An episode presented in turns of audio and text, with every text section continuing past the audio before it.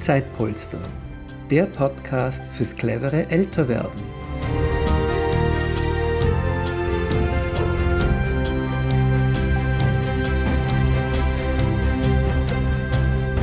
Herzlich willkommen zur aktuellen Podcast-Folge von Zeitpolster, dem Podcast fürs clevere Älterwerden.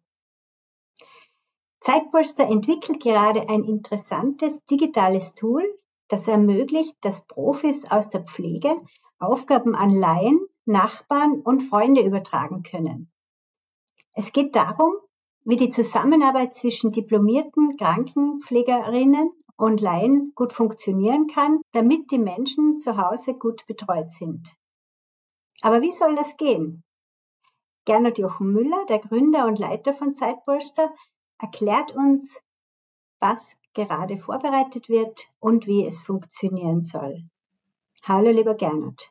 Hallo, Judith. Wieder einmal ein gemeinsamer Podcast. Das freut mich auch besonders heute. Genau, das war wieder mal Zeit, dass wir zusammen einen Podcast machen. Gernot, bitte erzähl uns doch mal, worum geht es bei diesem Projekt? Bei, bei diesem Projekt geht es um im Grunde um die Frage, wie können Laien, also Nachbarn, Freunde äh, von Personen, die Betreuung brauchen, gut mit einbezogen werden, damit sie, wenn sie Aufgaben übernehmen, das auch so machen, wie die Aufgaben durchgeführt werden sollen und das notwendige Wissen dazu haben. Dazu gibt es eine gesetzliche Grundlage, die beachtet werden muss, weil es um Aufgaben gibt, die man so langläufig auch als pflegerisch bezeichnen kann beziehungsweise wo es Zuständigkeiten gibt oder Aufgaben sind, die sind dann Krankenschwestern, Krankenpfleger vorbehalten und dürfen eben nur unter ganz bestimmten Bedingungen von Laien gemacht werden. Klingt jetzt ein bisschen sperrig, aber im Grunde ist es ganz einfach. Äh, zum Beispiel, äh, wenn die, die ältere Dame nebenan Stützstrümpfe tragen muss, äh, weil das mit dem Wasserhaushalt im Körper nicht mehr ganz so gut funktioniert im Alter. Äh, und sie hat Schwierigkeiten, diese Stützstrümpfe am Abend alleine auszuziehen. Dann ist es für die Krankenschwester schwierig, da ein zweites Mal hinzufahren pro Tag vielleicht.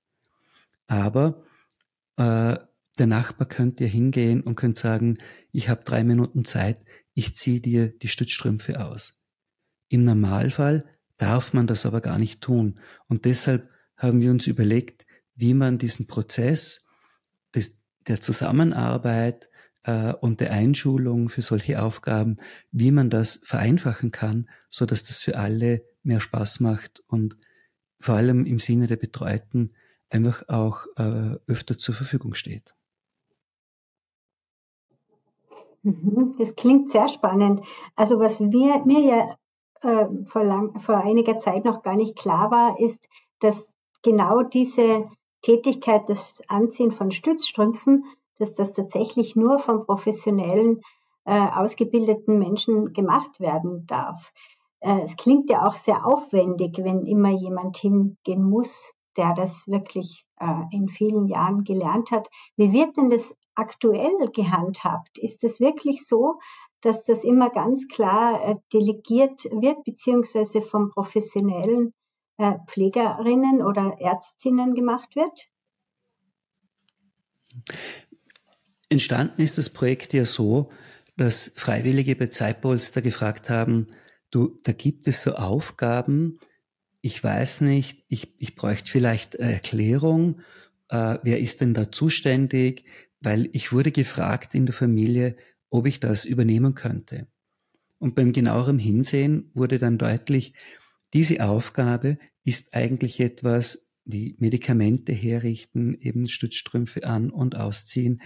Das geht aber auch so weit, äh, dass wenn jetzt jemand entsprechende Beeinträchtigungen hat, dass schon die Frage des Aufstehens und des Unterstützens beim Gehen äh, so eine Aufgabe sein kann, wo man im Grunde als Laie eine Einschulung braucht und äh, sich auch klar sein muss, äh, wie ist das zu machen, damit da kein Schaden für die betreute Person entsteht. In der Praxis findet man ganz einfach oft Lösungen, aber die Betroffenen, die einen haben den, den Schreibkram, der damit verbunden ist, nicht so gerne. Die anderen wissen oft gar nicht, was sie fragen sollten. Aber für die betreute Person ist es einfach wichtig, dass die Dinge gut funktionieren. Deshalb haben wir uns das angeschaut. Also es gibt Delegationen, äh, es ist alles ein bisschen österreichisch kompliziert, wie wir das so machen.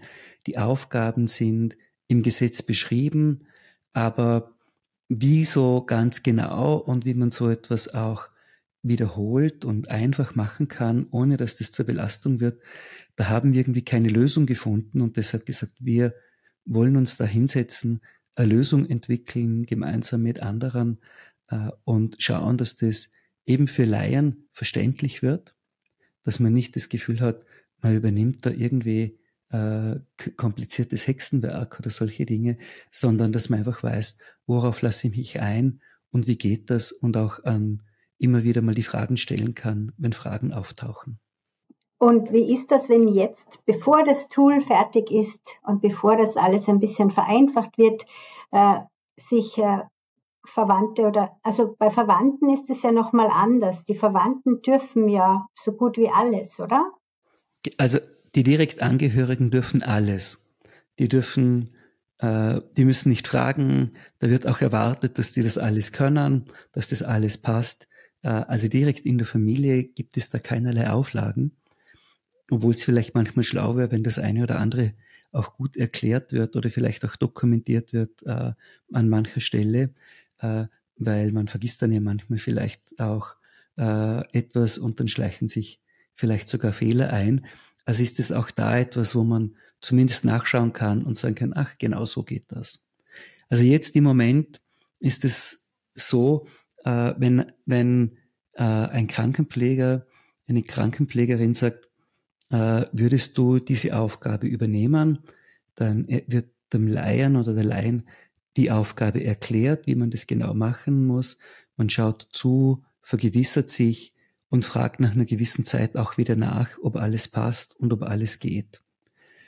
Äh, das ist ein Prozess, da muss man, damit sowas üblicherweise gut gelingt, vor Ort sein, im gleichen Raum, am besten bei der betroffenen Person zu Hause, damit man alles genauso hat, äh, wie es ist. Und da merkt man schon, man muss gemeinsam Zeit finden, man muss sich aufeinander einlassen, man muss die, die pflegende Person ist in, hat die Aufgabe zu schauen, kann der Laie, die Laien das tun? Äh, sind die in der Lage dazu, um das zu erklären und zu vermitteln?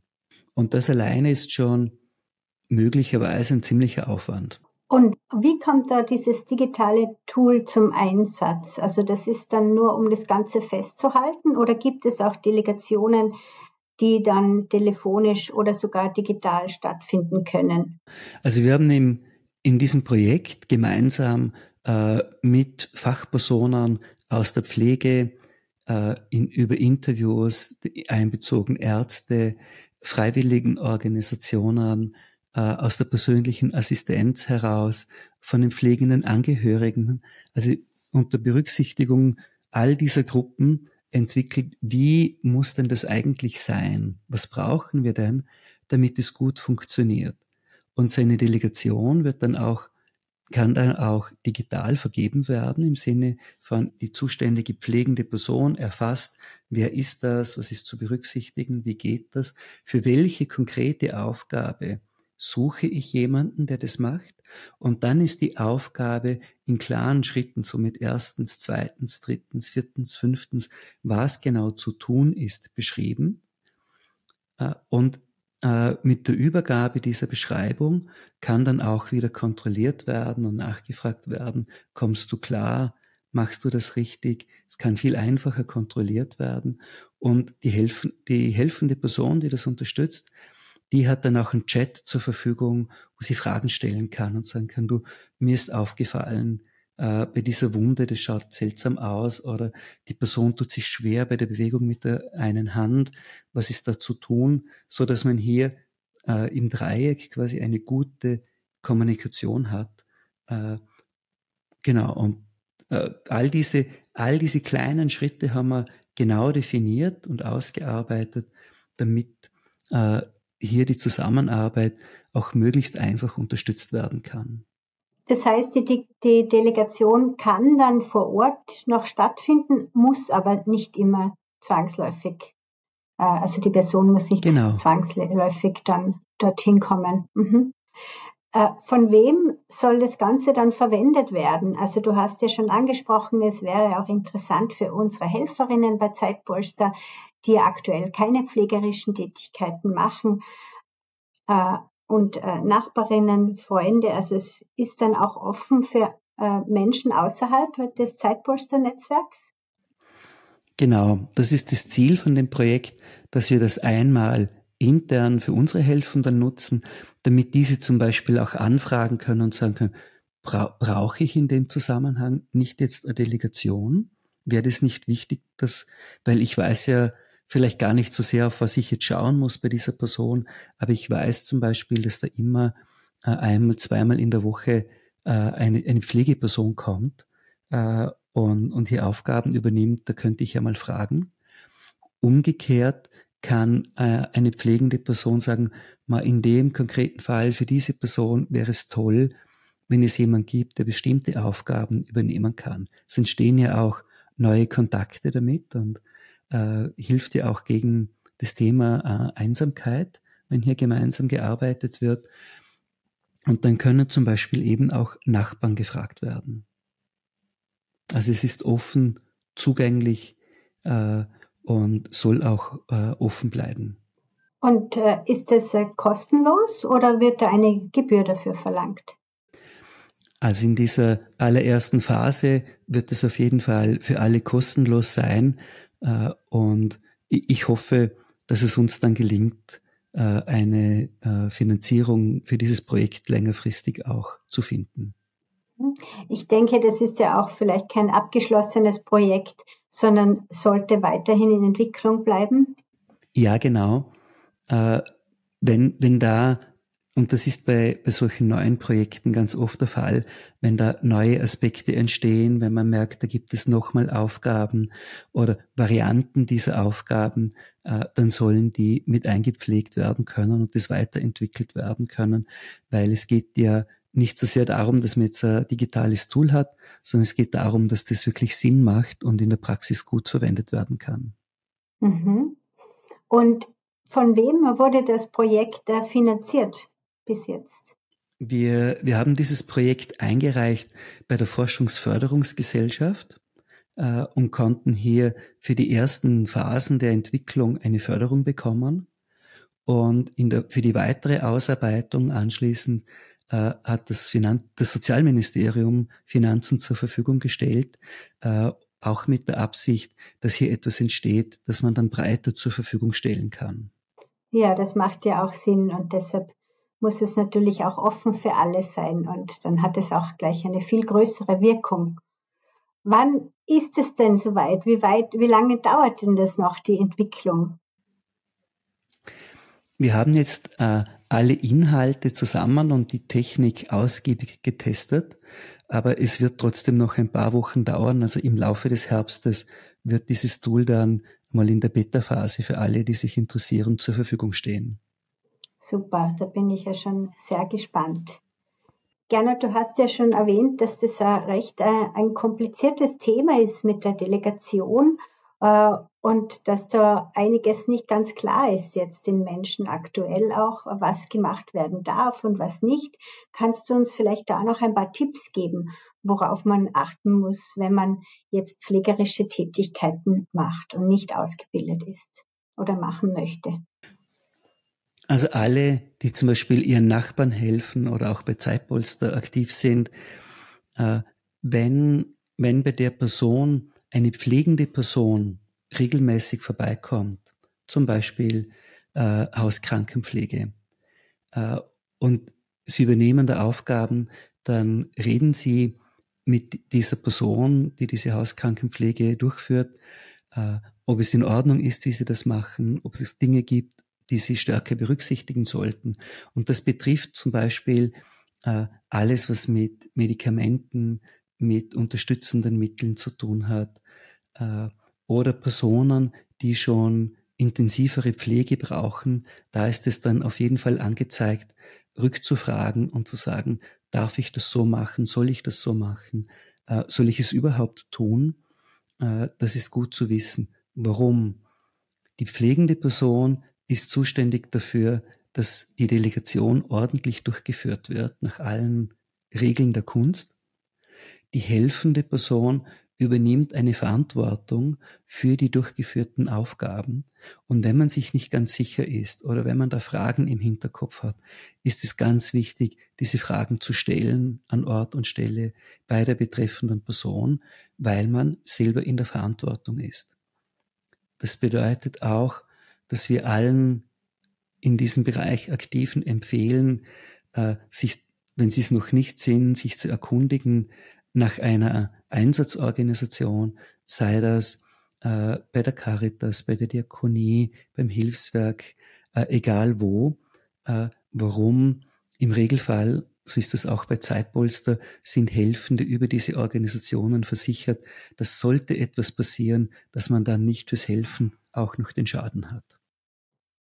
Und wie ist das mit der Haftung, wenn jetzt äh, solche pflegenden Tätigkeiten gemacht werden? Also du sagst schon oft ist es über die Organisation versichert, wenn etwas passiert. Aber wenn jetzt eine, äh, wenn man, wenn jetzt zum Beispiel keine Organisation äh, involviert ist und äh, man über Tür und Angel eine Delegation bekommt, muss, sollte man dies auch schriftlich festhalten und unterschreiben lassen? Also ich würde auf jeden Fall empfehlen, dass man sich die Delegation schriftlich geben lässt und das nicht nur mündlich macht. Äh, die Delegation muss bei der pflegenden Person auch, wenn es nicht jetzt wie zum Beispiel bei unserem Tool dokumentiert ist, auch in den Pflegeakt gegeben werden. Das gehört mit zur Dokumentation.